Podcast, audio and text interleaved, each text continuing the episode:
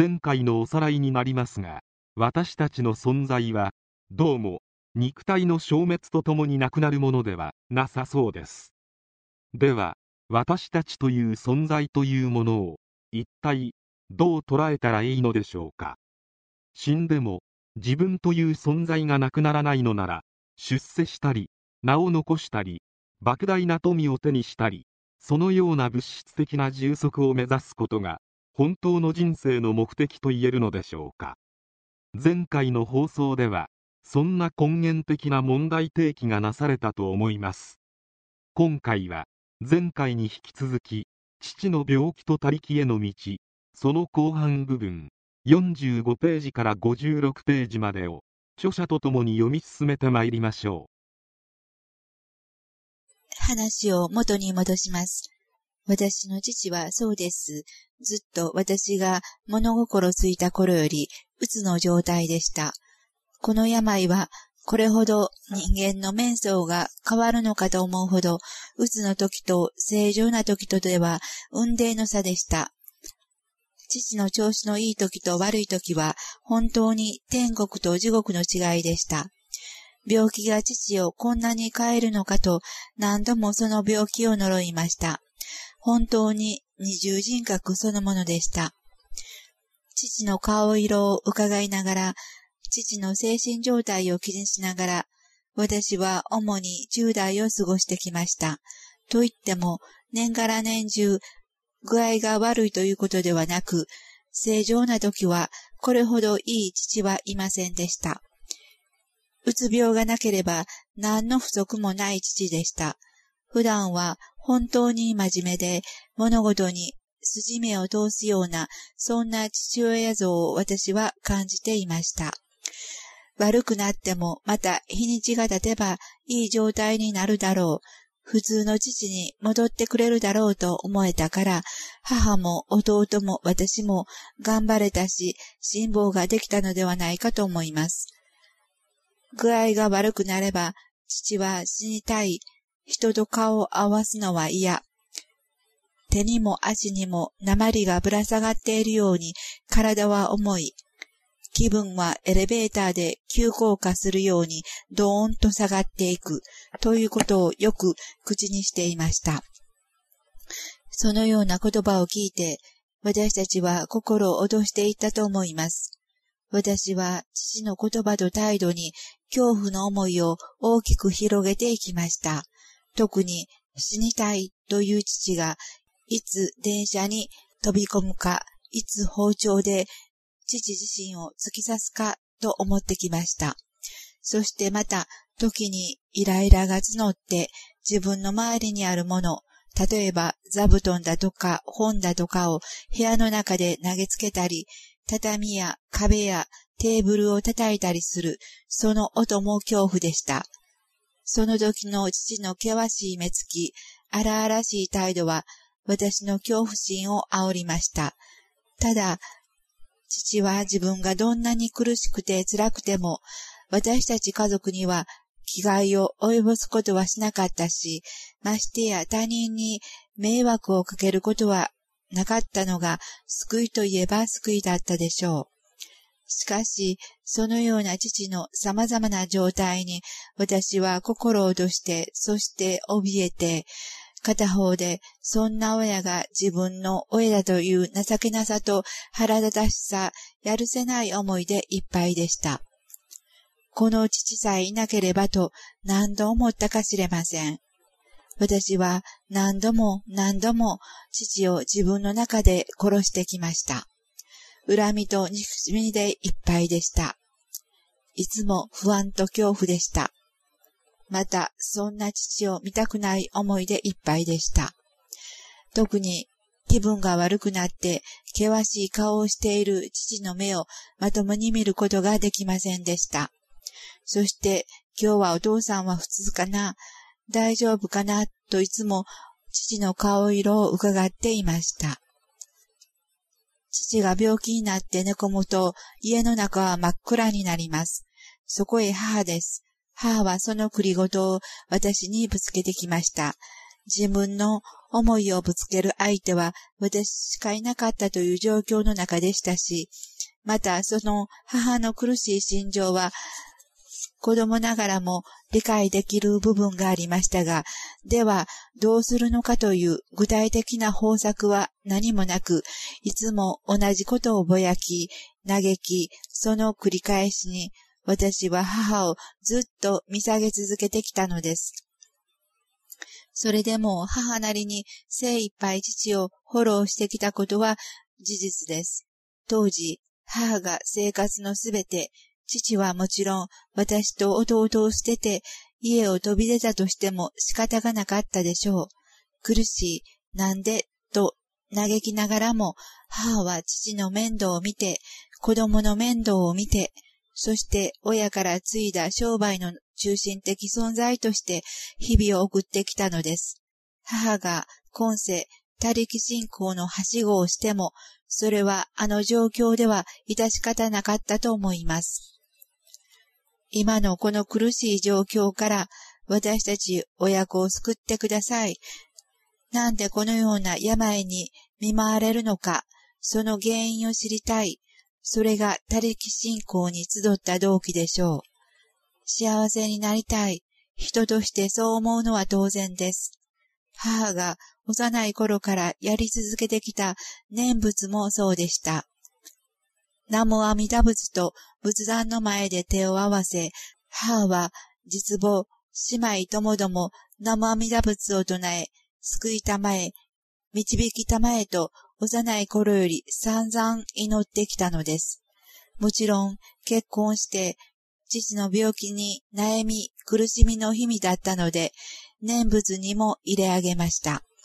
そしてそれでも物足りず今度は仏壇の前で般若心経を上げ続ける母の姿は未だに忘れられません。その他、これがいいと聞かされたら何でもやってみる母でした。それほど苦しかったのでしょう。なんとか今のこの状態から抜け出たい。その一年だったと思います。母は一生懸命でした。某宗教団体に属していた時期もありました。まだ夜が明けきらない時間から起き出して、電車に乗り集会所に参加していたようです。そこで伝えられている趣旨はといえば、早起きをして、規律正しい生活の中で家族を盛り立てていけば、それが家族の幸せにつながっていくということでしたから、やはり肉の喜びと幸せを恋願う思いだけが根底にあったはずです。すべからく、他力信仰とはそういうものです。肉を本物とする思いが、他力信仰の道へどんどんと走らせていくのです。父の病気を治したいという思いから、母は他力信仰を重ねてきました。そのような中で、ある時、母がまた違う宗教団体の話を聞いてきました。その時は、私も母と一緒にその教団の集会所に出向きました。そこでは不思議な現象を実際にやっていたのです。体の具合が悪い人の部位からその原因となるものを取っている仕草が私の目には真に迫っているように映りました。すごいなぁと感じました。そしてその教祖の話しぶりもまた私を引きつけるのに十分でした。威風堂々と力説しておられました。その時、私はこの人は自分の中で本当に確信するものがあるから、このようにはっきりと明確に力強く講演できるのだと思ったのです。そして話の内容よりもその姿、そしてあの不思議な実演に私は惹かれていったのです。だから私も父の病気を治してほしい、苦しみの原因を取り除けるものなら取り除きたい、そんな思いで、それからも何度かその集会所に足を運びました。箱根の泊まりがけのセミナーにも参加しました。しかし、遠い箱根まで行ったにもかかわらず、そのセミナーはただただ眠たかっただけで、行ってよかったとはならず、セミナーはそれが最初で最後でした。とにかく最初、私は父の病気が治ればという動機で集ったのですが、その途中から私はその教祖のパワーに惹かれていったのです。私の中にもあのような不思議なパワーが秘められているのではないか。いや、そうに違いない。私の中のパワーを引き出すきっかけになる何かをつかみたい。私の思いはやがてこんな思いに変わっていきました。それほど私は教祖を心に掴んでしまったのです。あの教祖は素晴らしい、素晴らしいパワーの持ち主だ。そういう思いで教祖を見ていました。助けてくれ、救ってくれ、何とかしてくれ。その思いからパワーを求める思いが次第に心を占めていきました。教祖のパワーに見せられた私は、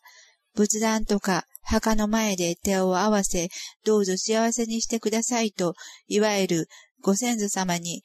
導かれていくことをお願いするなんて、どこか年寄り臭く頼りのないものに感じられ、それよりも自分の中の秘めたるパワー、それを自分の中で発掘することが素晴らしいと思うようになったのです。そうしているうちに、教祖が亡くなったということを耳にし、同時に自分が亡くなる日時を予告していたとか、何とかという噂も聞こえてきて、やはりすごい人だという感想を重ねました。その後、その団体は、その方の娘さんに引き継がれていったようでしたが、私としては、教祖に感じたものが強烈だったので、教祖の死により、私の足は自然と教団から遠のいていきました。しかし、父の病気が母を他力信仰へ走らせ、私もまた不思議なパワーに引きつけられるように、その競争を心に入れる結果となったことは、間違いのない事実でした。様々な宗教的な試みも功を奏さず、父の病気は相変わらずの状態でした。普通の状態と具合が悪い状態を繰り返しつつ、日々を過ごしていたのです。しかし、繰り返しますが、本当に普通の時はこの上もない良い父でした。父は私立の高校の教諭をしていて、その合間に親から引き継いだ店で妻、つまり私の母と共に朝早くから夜遅くまで働き続けてきました。ずっと店の定休日は月に一度だけでした。日曜日が休み、あとお正月三が日とお盆の数日だけが休みで、年末は12月31日の NHK の紅白歌合戦が終わる頃にようやく店を閉めるという状態でした。また、三が日といっても2日の午前中はすぐ近くの銭湯が朝風呂をしていたので、店を開けていたように記憶しています。それほど両親は働いてきました。それでも時間を作っては、私たち親子は近場にお弁当を持ってよく出かけていました。家族旅行も何度かありました。夏はプールに海、そして冬には温泉、季節の良い頃にはハイキングと楽しい思い出はたくさんあります。幼稚園前後には店が休めない母を残して、私は父によく連れて出てもらっていました。百貨店の屋上にある遊戯場で遊んでいる写真などを見るたびに、そうだったのだと思います。そこに母がいなかったことは寂しかったと思いますが、一家四人で外食した思い出もたくさんありますので、父の病気という点を除けば、私は幸せに育てられたのです。また、私が生まれた世代は、